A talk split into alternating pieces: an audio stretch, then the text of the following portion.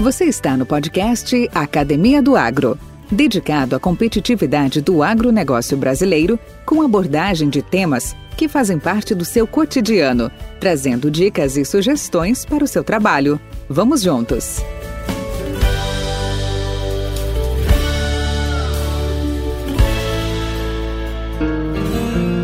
Nutriceller Soluções Nutricionais a linha mais completa de fertilizantes convencionais para o país, composta por macro e micronutrientes e também aditivos para aplicação via solo e folha, gerando assim maior produtividade, qualidade e praticidade ao agricultor. Nutriceller soluções nutricionais inteligentes e eficientes, sempre atenta às necessidades dos agricultores.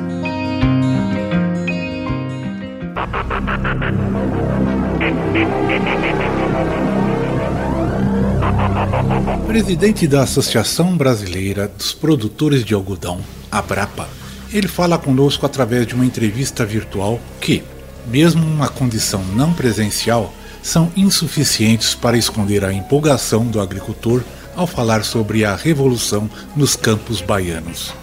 Júlio Busato é engenheiro agrônomo e agricultor, nascido na cidade de Casca, no Rio Grande do Sul.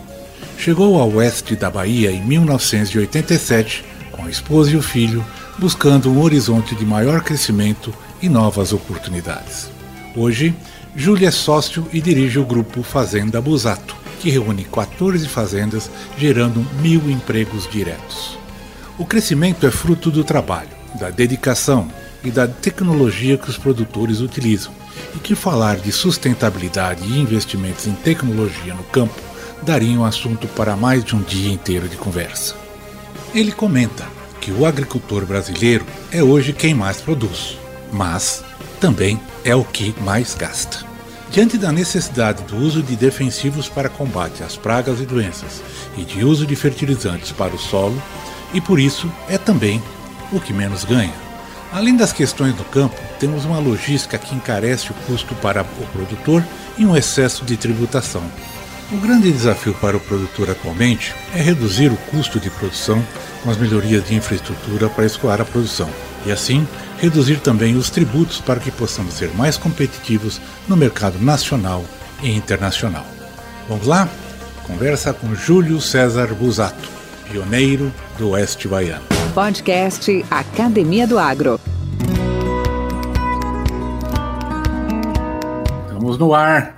Agora sim que eu estou eu fiquei feliz e estou muito animado e, aliás, muito honrado. Depois de, eu ia falar 20 anos, 30 anos, mas nós, nós se vimos, não, 21 anos.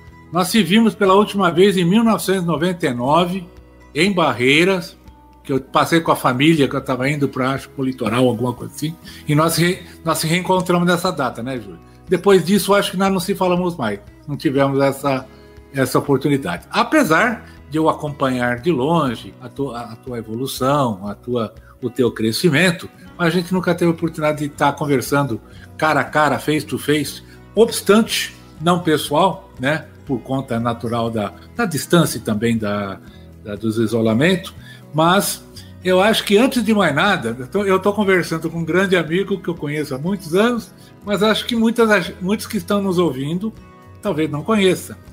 Então, gostaria de apresentar a vocês a Júlio César Busato, aqui presente do meu, do meu lado esquerdo, né, na tela aí, que agrônomo como nós, uh, empreendedor como nós, agricultor como nós, uh, já foi muita coisa.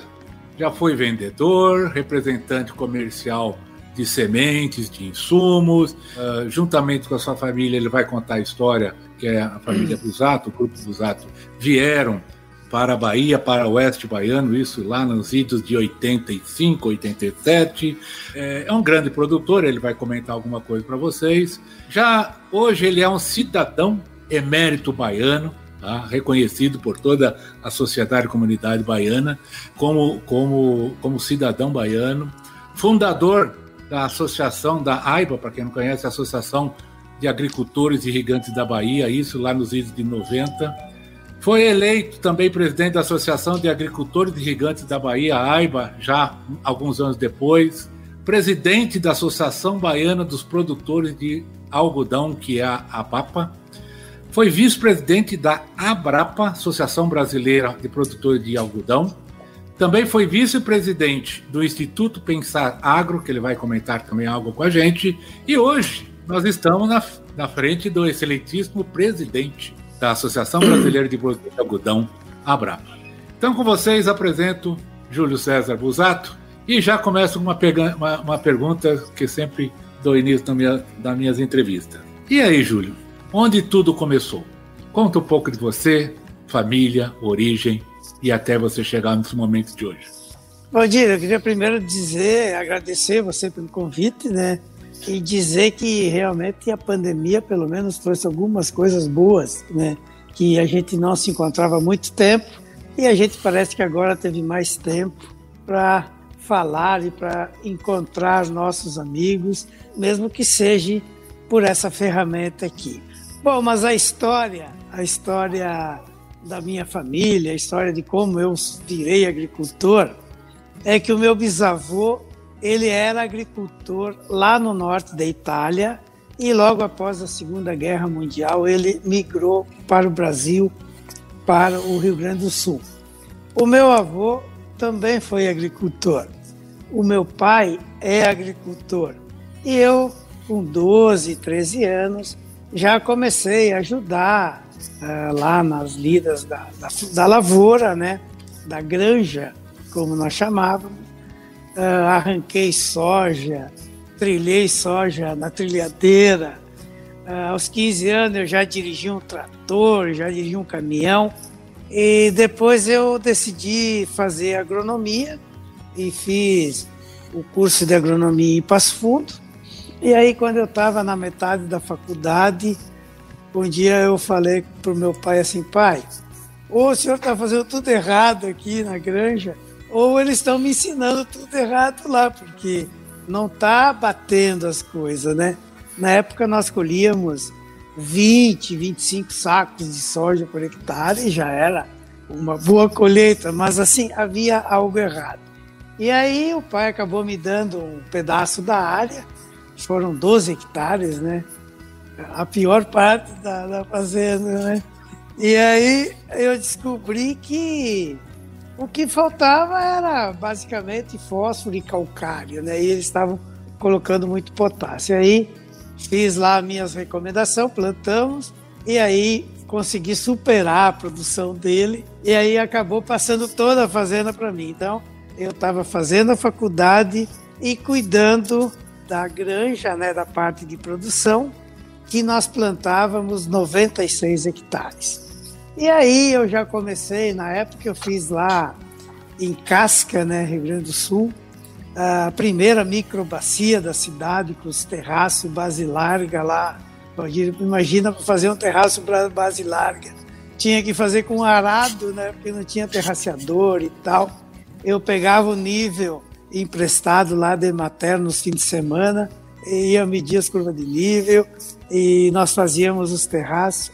Depois entramos no plantio direto, uma dificuldade enorme, né? Porque nós estamos falando de 84, 85, não tinha máquina, uma coisa complicada, mas eu sei que em 86 nós já estávamos colhendo quase 60 sacos de soja por hectare, com, usava cama de aviário, uh, usava esterco de porco, e aí tudo organizadinho é, com a, a microbacia e tal, estava indo muito bem. Aí eu ia me formar, eu falei, pai, eu vou me formar daqui a seis meses e ou eu vou para Bahia ou eu vou para o Mato Grosso, né? Aí o pai quase caiu duro, né? Porque imagina, diz agora, filho, que está tudo certinho, que tu vai vir para casa cuidar aqui da, da fazenda. Aí eu falei, pai, é o seguinte, Pai não está vendo que cada vez nós estamos menos, tendo menos rentabilidade? Nós estamos caminhando para um funil e não adianta. Esse negócio de grãos vai ser assim. Nós precisamos expandir, crescer. Porque daqui a 10 anos nós somos pai e quatro irmãos. Um já estava casado, eu também já tinha casado, tinha um filho, César.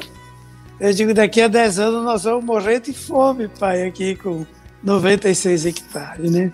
E vamos lá, aí viemos, eu e o pai até a Bahia, conhecemos aqui. Eu fui para o Mato Grosso e aí decidimos pela Bahia em função de que a gente queria fazer irrigação e, e a proximidade do mercado do Nordeste. Apesar que eu tinha visto já que os dois lugares eram muito bons. E aí viemos enfrentar o Cerrado.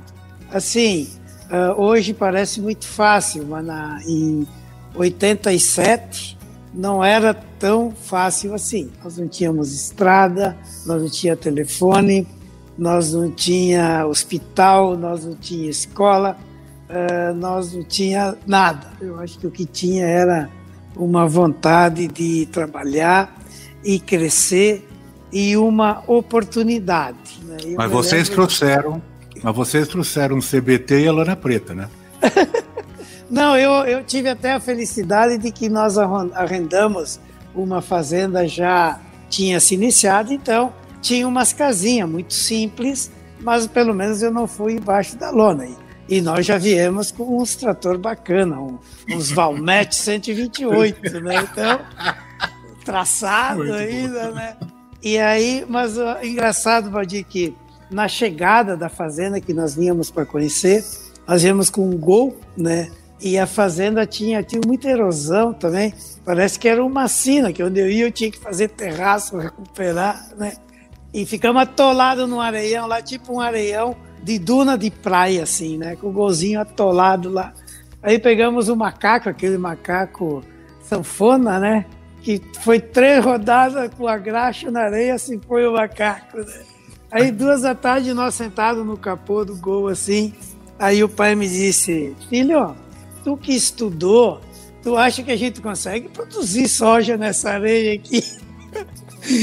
Aí eu falei, olha pai, é o seguinte, tudo que eu aprendi lá não vale nada, né? Porque lá em Casca nós temos 85% de argila e 15% de areia, e aqui é o inverso, né? Então, agora, se esses caras aí atrás, que nós vimos umas lavouras conseguem produzir, nós também vamos conseguir. Ah, bom, filho, então tá bom. Aí desatolamos o gol e fomos para lá. Mas assim, sabe o que aconteceu no final? Qual era a maior dificuldade? Não era a estrada, isso, falta de comunicação, distância. Demorava seis horas para vir até a cidade mais próxima, que era Barreiras. Mas o maior problema era a falta de tecnologia, que não tinha. Ninguém sabia que variedade plantar, estava tudo meio no, num empirismo aqui, né? E as pessoas, você não conseguia, as pessoas aqui não conheciam um trator traçado e, e, nem tecnologia, então tinha que trazer todo o pessoal do Sul. Na, na primeira safra, nós temos todo mundo, até a cozinheira veio lá do Rio Grande do Sul. E aí, só que as pessoas não se habituaram muito a essa dificuldade, né? Ficava dois meses na fazenda, às vezes. Então, teve que formar uma equipe aqui. E já no terceiro ano eu formei uma equipe, Valdir, e eu nunca esqueço que eram, nós tinha três tratores, trabalhava dois turnos, era 12, 12 horas, e aí eu peguei o manual dos tratores, que eu estava treinando a equipe, e disse, vocês leiam esse manual essa semana, semana que vem eu vou tirar as dúvidas com vocês. Aí na outra semana eu sentei com eles, e disse assim: Alguém tem dúvida? Aí ninguém tinha dúvida, né? Eu disse: Ué, mas vocês pegaram o manual desse tamanho ninguém tem dúvida? Dá aqui o manual. Aí fiz uma pergunta: Como é que, como é que funciona a embreagem do trator? Ninguém sabia. Calibragem que vai nos pneus? Ninguém sabia. Eu disse: Ah, mas vocês estão de brincadeira, né? Diz que ninguém tinha dúvida. Eu faço três perguntas, ninguém sabe. Aí um falou: Seu Júlio, a gente não sabe ler. Aí foi que nem tirar o chão, né?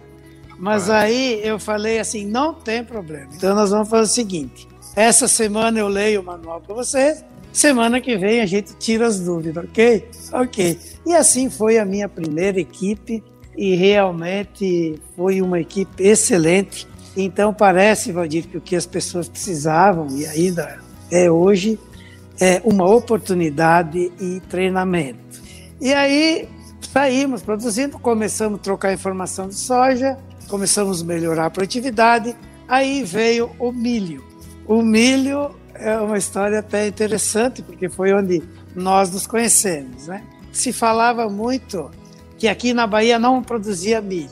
E realmente, o primeiro milho que eu plantei, produzi 40 sacos por hectare, 2.400 quilos por hectare. E aí eu percebi que aqui na Bahia era sim possível produzir milho, porque veio uma plantadeira, os mais antigos conheceram aquela plantadeira da Semeato, que tinha três caixinhas de adubo branco, assim, com um disco prato que rodava embaixo para pôr o adubo. E aí ela mal conseguia botar 200 quilos de adubo, né? E distribuía semente tudo meio mal lá. Então disse, pá, se nós melhorar essa adubação, vai dar certo. E aí eu conheci um amigo chamado Antônio Grespan, que também era agrônomo, recém-formado, que nem eu. E nós conversando sobre milho. Aí eu ia lá para o Rio Grande do Sul que eu ia lá na Pioneer para ver variedade de milho melhor do que aquela que eu plantei aqui. E aí o Grespan falou: Olha, eu mandei até um, um histórico lá para ver de pegar a representação da Pioneer para o milho aqui na Bahia, tal e tal. Conversa lá. Aí eu fui lá e passei uma manhã lá com o mapa da Bahia explicando tudo como é que era, como é que não era. Dona Erna, nossa amiga, né?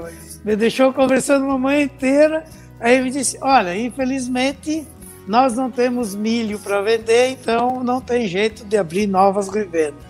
Ah, tá bom. Aí vim embora, falei para o Gespan.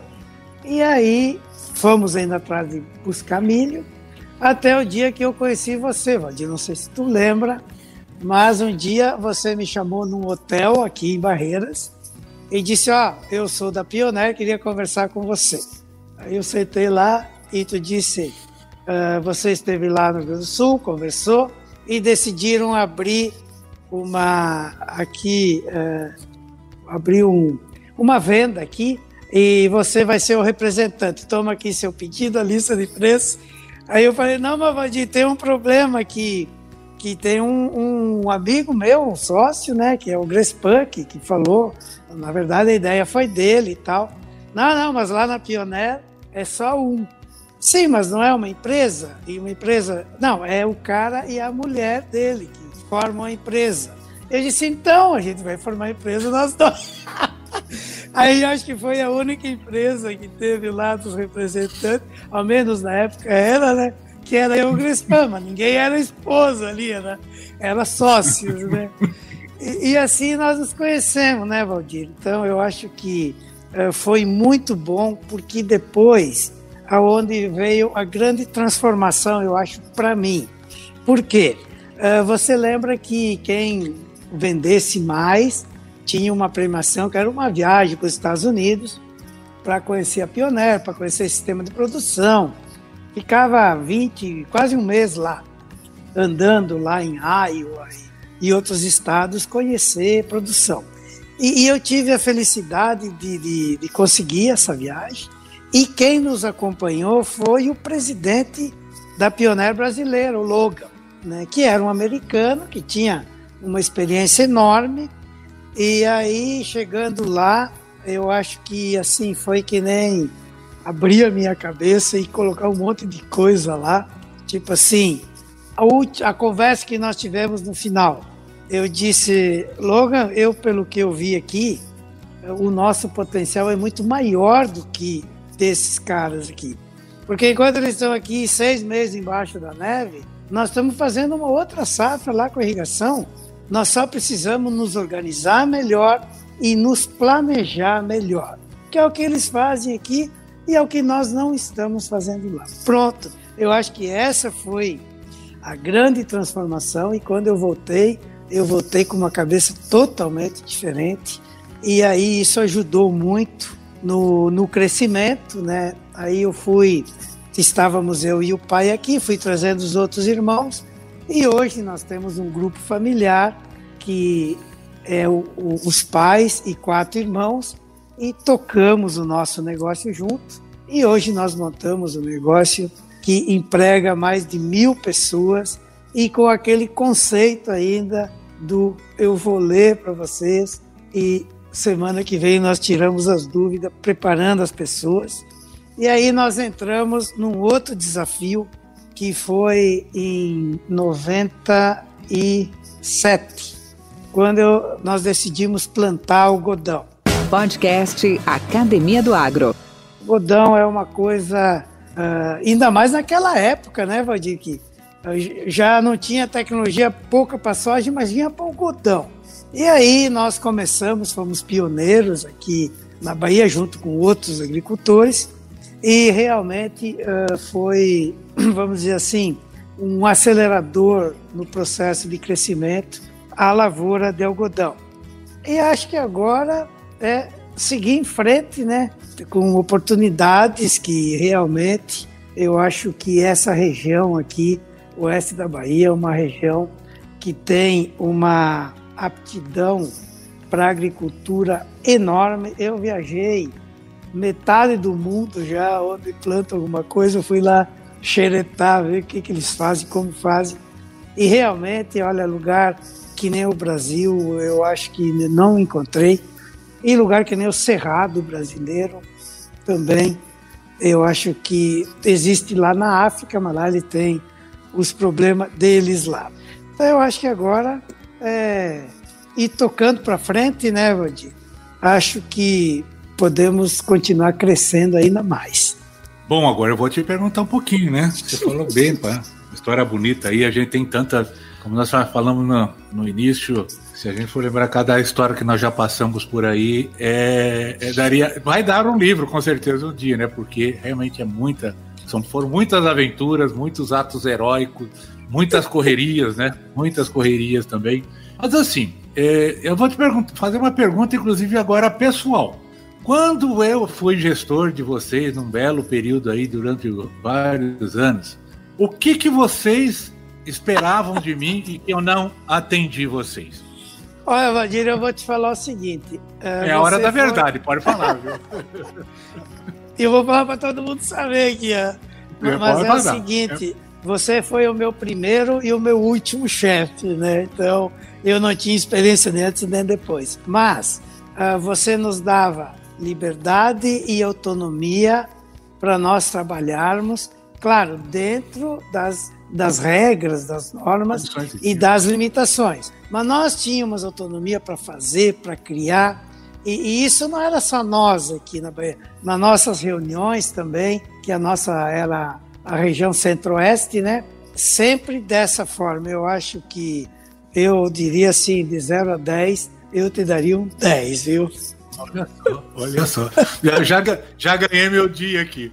Ô, Júlio, e nessa fase, pensando ainda, até porque tem, nós temos muitos colegas da pioneira, ex-pioneira, vamos chamar assim, e com certeza também uh, foram co-participantes desse período. Nessa época do, do milho, o oeste baiano era, era não tinha nós não tínhamos cultivares, não tínhamos ainda tecnologias claras, a questão de solos ainda era uma incógnita, a questão de infraestrutura era mínima, para não dizer nenhuma, as logísticas eram todas complicadas, só que nós sempre tínhamos um Nordeste que a gente chamava que era uma boca aberta, sempre precisando cada vez mais, cada vez mais de coisas, e vocês, quando se tornaram nossos representantes, nossos, as nossas pontas de lança nesse mercado, foram os pioneiros mesmo de desbravadores. Tanto é que vocês eram conhecidos e são conhecidos até hoje como Doutor Milho. Quer falar alguma coisa de cultura de milho, você tem que falar. Tem que falar com o Júlio e tem que falar com o Crespan. Isso era notório. E, inclusive, eh, tem várias histórias para contar sobre isso. Porém, quais foram o momento nesse período mais angustiantes que vocês passaram? Que dificuldades que você poderia lembrar? Tipo assim, cara, acho que a viola foi pro saco agora e tá. E o que, que você fez para não deixar ela ir pro saco? Não, Rogério, eu acho, assim, é, eu acho que nunca existiu isso, na verdade, sabe? Porque, assim, primeiro, aquilo que eu falei, colhi 40 sacos de milho e, e consegui visualizar que o milho tinha potencial e que nós podia, podia produzir muito mais, nós precisava tecnologia. E quando nós fomos buscar junto à Pioneer, além de trazer variedades novas, nós trouxemos as tecnologias também. Nós tínhamos o Cláudio Peixoto, nós tinha o doutor, como é que era o nome dele que, que vinha Suga. aqui? Doutor Suga, exatamente. E outros tanto, e toda a infraestrutura que a Pioneer tinha, e nós usamos muito isso aí. Então nós já largamos na frente, por dizer assim. E nós chegamos a ter 95%, 95% do market share de semente de milho no oeste da Bahia. Mas isso por quê? Pela aquele credibilidade que a Pioneer e que nós tínhamos. Claro, nós tivemos problemas, mas assim, a verdade é que como nós nos tornamos os doutores milho? Porque não tinha tecnologia e nós estávamos trazendo tecnologia e fazendo as produtividades crescer cada ano. E, e sentava na frente do cliente com o talão de pedido e dizia assim: olha, você vai plantar tal híbrido, vai usar tal adubação, vai usar tanta semente, bababá, babá, vai plantar tal época e você vai colher 120 sacos de milho. E o cara colhia mesmo, então quer dizer, era questão de ir lá e, e, e tirar o pedido. Por isso que tinha esse market share. E nós tivemos alguns problemas, porque assim, no Brasil eh, era proibido de falar de ferrugem de milho. E uma vez eh, nós plantamos uns híbridos novos que saíram da Pioneer, que eram muito produtivos, numa área irrigada. E, e aí a ferrugem bateu em cima lá, e eu, o Grespan andando no meio do milho, nós já estava com a roupa marrom, assim, né? Que nós entramos de camisa branca e saímos marrom, né? E agora o que, que vamos fazer? O que, que vamos dizer para o nosso cliente? Eu digo, olha, vamos dizer que a gente trouxe esse milho, que era uma variedade nova e que tem esse problema. E ou aplica fungicida, que ninguém usava, né? Era parecer uma loucura, ou vai colher menos. Infelizmente, isso aí. E aí aquele medo, ah, mas como é que a pioneira vai ver isso?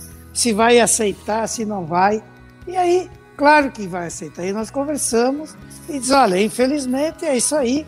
Nós tentamos essas variedades e, e, e elas er, eram suscetíveis a essa doença. Se sabia é, que eram, mas não que ia se manifestar tão forte assim. Forte. E a gente conseguiu superar isso mesmo, produzindo menos que o nosso concorrente naquele ano. No outro ano nós vendemos é a maior área de novo, eu acho que justamente por ter tido essa clareza e essa transparência que tanto a empresa como nós tivemos.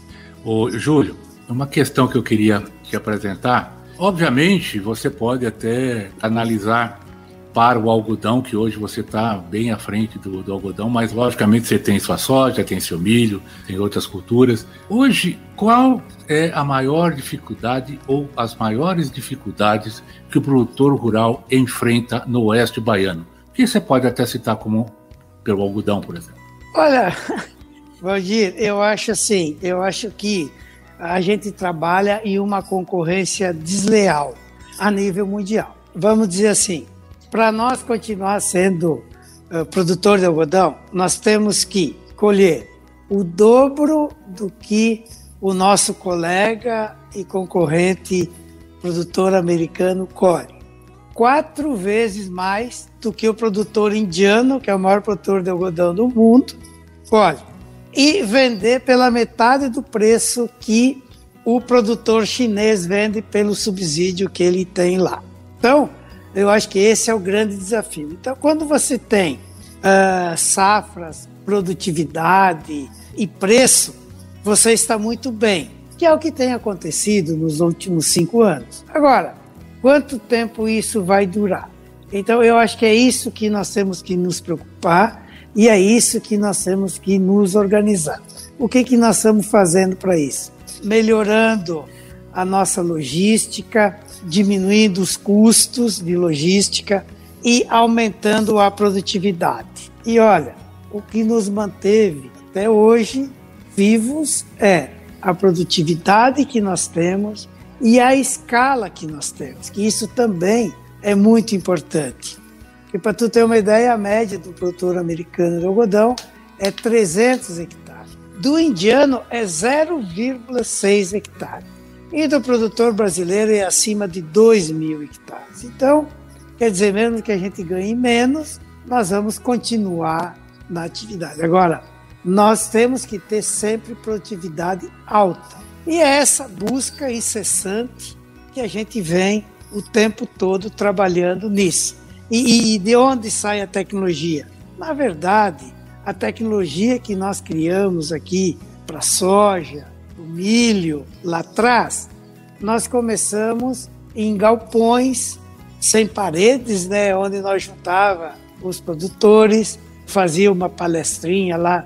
No, no começo era mais relacionado à fertilidade, depois passou a ser a variedades, depois a controle de doenças e pragas, mas assim foi se criando uma tecnologia, aonde os produtores e aí quando nós conseguimos fundar as associações, aí nós nos unimos e aí ficou muito melhor, porque aí a gente pôde trazer mais pessoas juntamente com os fornecedores de insumos. Olha da Pioneer, quanta gente a gente trouxe para cá para nos ensinar a plantar milho aqui do Brasil, de fora do Brasil.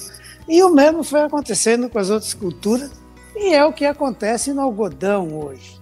Então, isso que tem nos dado essas produtividade. Agora, não pode parar, é o tempo todo fazendo isso, o tempo todo fazendo isso, e nós precisamos sim, cada vez, produzir mais. O gastar menos, eu não sei como fazer, porque quem faz essa parte agora é o meu filho. O meu filho que veio com nove meses, quando eu Olha, me embretei lá no Cerrado, né? O César, ele formou em agronomia, a Isabela, outra filha, que veio depois também se formou em agronomia. Todos estão trabalhando hoje uh, no grupo familiar, né? Mas o César é o cara hoje que faz o que eu fazia. Ele é a pessoa da produtividade e da tecnologia, né? E eu disse para ele, filho, olha, eu vou te dizer assim, você tem que aumentar a produtividade e reduzir o custo, né? Aumentar a produtividade, eu sei que tu vai conseguir. Reduzir o custo, eu estou tentando fazer isso já faz quase 30 anos e eu não consegui. Então, se tu conseguir. Né? Mas realmente, para te ter um número, quando nós começamos a plantar algodão, o algodão custava 1.250 dólares por hectare. Hoje custa 2.400, 2.500 dólares por hectare. Então, realmente é difícil. Só que nós colhíamos 240 arroba e hoje a gente colhe 300, 320, né? Então, eh, realmente houve um crescimento na produtividade e houve um crescimento maior dos custos. A sorte acaba sendo, no final, a escala que nos ajuda. Ô, Júlio, sem entrar no aspecto ideológico, mas já entrando, sempre vai se resvalar nessa, nessa disputa né, de opiniões ou de idealismos, né, ou ideológico, como a gente chama. O Brasil hoje vive um momento no agro muito especial, vive aí de forma geral, houve uma outra situação não tão favorável, mas na maioria das, das áreas do agro foram de sucesso, boas produtividades, um bom retorno em função das mudanças cambiais, mudança de mercado, demanda, consumo, etc. E níveis de produtividade jamais vistos. Muito bem, ótimo. Isso aí é uma, vamos chamar até de uma retrospectiva. Brasil hoje é, o agro brasileiro é a locomotiva do país. Perfeito. E para frente, quais são as ameaças, na sua opinião? O que pode gerar inseguranças para um produtor? Porque a gente sabe que eh, mercado é altos e baixos também. Né? Nós temos momentos bons e temos momentos não tão bons. Nós temos aspectos incontroláveis, é que tipo o ambiente, o aspecto climático. Na sua opinião, o que, que nos ameaça mais, que nos atemoriza mais para o futuro em relação à legislação comercialização, sustentabilidade ambiental, inclusive. O que, que você pensa disso? Podcast Academia do Agro. Olha, Evangelho, eu, eu vou te dizer o seguinte: hoje a grande preocupação é, é justamente isso. E eu estava conversando com, com a ministra Tereza Cristina algum tempo atrás, e eu disse: olha, esse negócio de que o agro é que carrega o Brasil nas costas, o agro é, que equilibra a balança comercial, o agro é, é o setor que dá certo. Nós viemos de cinco super SAP. Todo ano nós estamos batendo o recorde. Mas Nós não, não era assim. Nós já tivemos problemas climáticos e problemas sérios. Então, o, o que nós temos que olhar é como está a rentabilidade do produtor, certo? Então, o algodão hoje está, olha só, o algodão hoje está 80 centavos de dólar, bolsa de Nova York, mas aqui logo atrás, aqui no, quando teve a pandemia, ele estava 48 centavos e o custo é 60 centavos. Então, quer dizer, se o mercado não tivesse reagido, nós estávamos tecnicamente quebrado com quebrado. do algodão.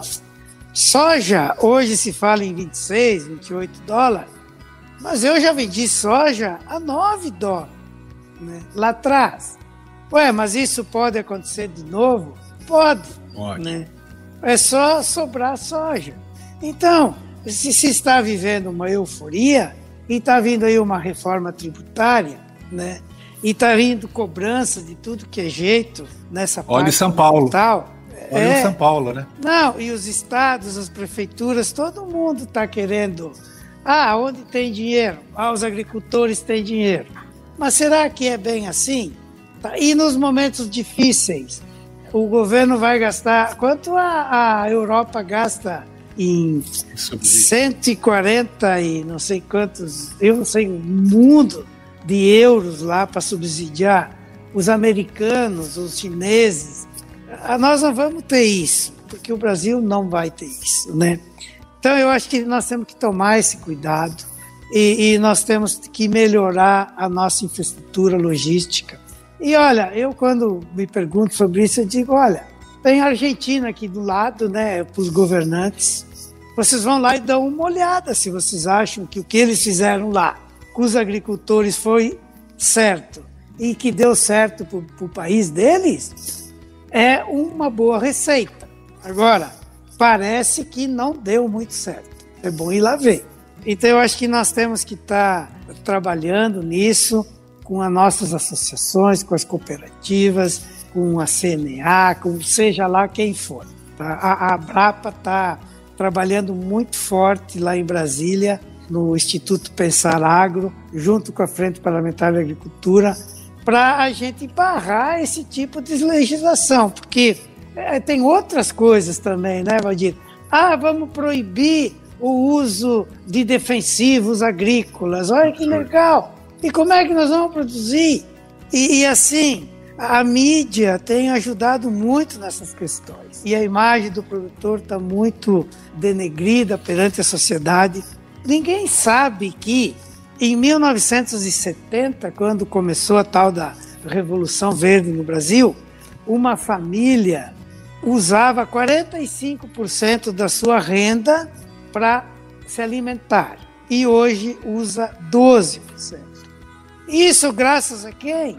Graças aos agricultores que foram lá, desenvolveram tecnologia e que produziam e que conseguem produzir comida barata, abundante e de qualidade para uma população e que não é reconhecida, é crucificada às vezes, né? Não que nós somos os heróis. Eu acho que essa conversa não, não é, é interessante. Ai, nós produzimos alimento para o mundo. Não, nós temos um negócio que nós cuidamos dele e que, felizmente, é produzir alimentos para as pessoas. Mas é o nosso negócio. E nós temos que cuidar dele dessa forma. E todo mundo vem achar que pode dar uma opinião. Ah, tem que fazer assim, tem que fazer assado. Lá fora, então, estão uh, esculhambando com a gente o tempo todo, né? Com mentiras, com uh, coisas que não existem. É, é verdade. Pois é, aí quando a gente diz, não, mas peraí, ó, aqui na Bahia nós fizemos um trabalho o seguinte: a Embrapa Territorial mediu quanto os produtores preservaram do cerrado nas suas propriedades. 35% das propriedades. Quer dizer, nós compramos 100 hectares, usamos 65 e preservamos 35, inclusive organizamos de uma forma de ficarem elas juntas, fazendo corredor, protegendo os rios. Isso aqui custou 11 bilhões de reais do bolso dos produtores. E se plantasse milho, ia faturar 6,5 bilhões de reais por ano. E isso nós pagamos o preço para preservar. E somos culpados de destruir tudo disso, daquilo. Agora, quando a gente vai para uma discussão e mostra esses números, aí eles ficam sem argumento, porque realmente contra os fatos não tem argumento. É verdade. Então, hein, Júlio? Na verdade, nós precisamos bater mais firme nessa questão é marqueteiro mesmo, isso daí, em relação à mídia, à comunicação. A nossa conversa tem que ser levada ao povo cidadino, ao povo urbano, vamos chamar assim, a, a, realidade do que se faz aqui. Como você disse, não é se pintar de herói, de super-herói, de ser o, o que, tá, que é responsável por todo esse sucesso, não. Mas dizer o seguinte, ó, cara, não, vamos deixar de falar de mentira, de verdade. Ah, não vamos, não vamos plantar, não vamos ter transgênico na alimentação. Proíbe o transgênico durante um ano, como eu disse até o Glatt esses dias na estava uma conversa. Um ano aqui mata a população mundial de fome. Simplesmente isso. É muito simples. Tirar defensivo, que absurdo. Que, é, sabe, isso é uma, é uma inconsequência, é uma. Na verdade, é uma desinformação. Mas, Sim. Júlio, cara, que bom conversar contigo. Espero ter contigo também a oportunidade com você de estar nessa arena aqui em, outras oportunidades, mais próximo, mais a miúde, quando a gente fala, até para a gente discutir de repente com mais profundidade, por exemplo, a, a, o sistema produtivo do, do, algodão, trazer aí outras perspectivas né, que a gente possa uh, abordar, pode ter certeza que o grupo aqui vai muito apreciar a sua, a sua participação e a sua presença. E aí eu deixo contigo a, a derradeira, mensagem derradeira para ti. Não, mas só deixar um abraço, né? dos meus colegas agricultores e desejar uma excelente safra 2021 e para quem estiver nos assistindo que tenhamos um 2021 que a gente consiga voltar de novo à normalidade das nossas vidas. Beleza, bacana então, Julião. Grande abraço a toda a família, a Renata, a, a Cezinha, todos, toda a sua família. E os netos, como é que estão? Estão muito bem. Já. É, já saiu o coelho desse mato, já? Já, dois netos, já. E... Oh, parabéns, cara. Que, que parabéns, parabéns. Espero ter a oportunidade de revê-lo pessoalmente nessa, nessa, nessa nossa correria aí do dia a dia. E você vindo aqui para a região do, de Goiás, Goiânia aqui, por favor, não esquece do amigo, não. Tá bom? Muito bem, Rogério. Grande abraço. Um abração. Com temas expressivos e dinâmicos, esse intercâmbio semanal visa oferecer um melhor desenvolvimento em suas habilidades profissionais e nas atividades e práticas do seu cotidiano. Somos da Academia do Agro, o podcast para todos aqueles apaixonados pelo agronegócio. Te aguardamos no próximo episódio. Até lá!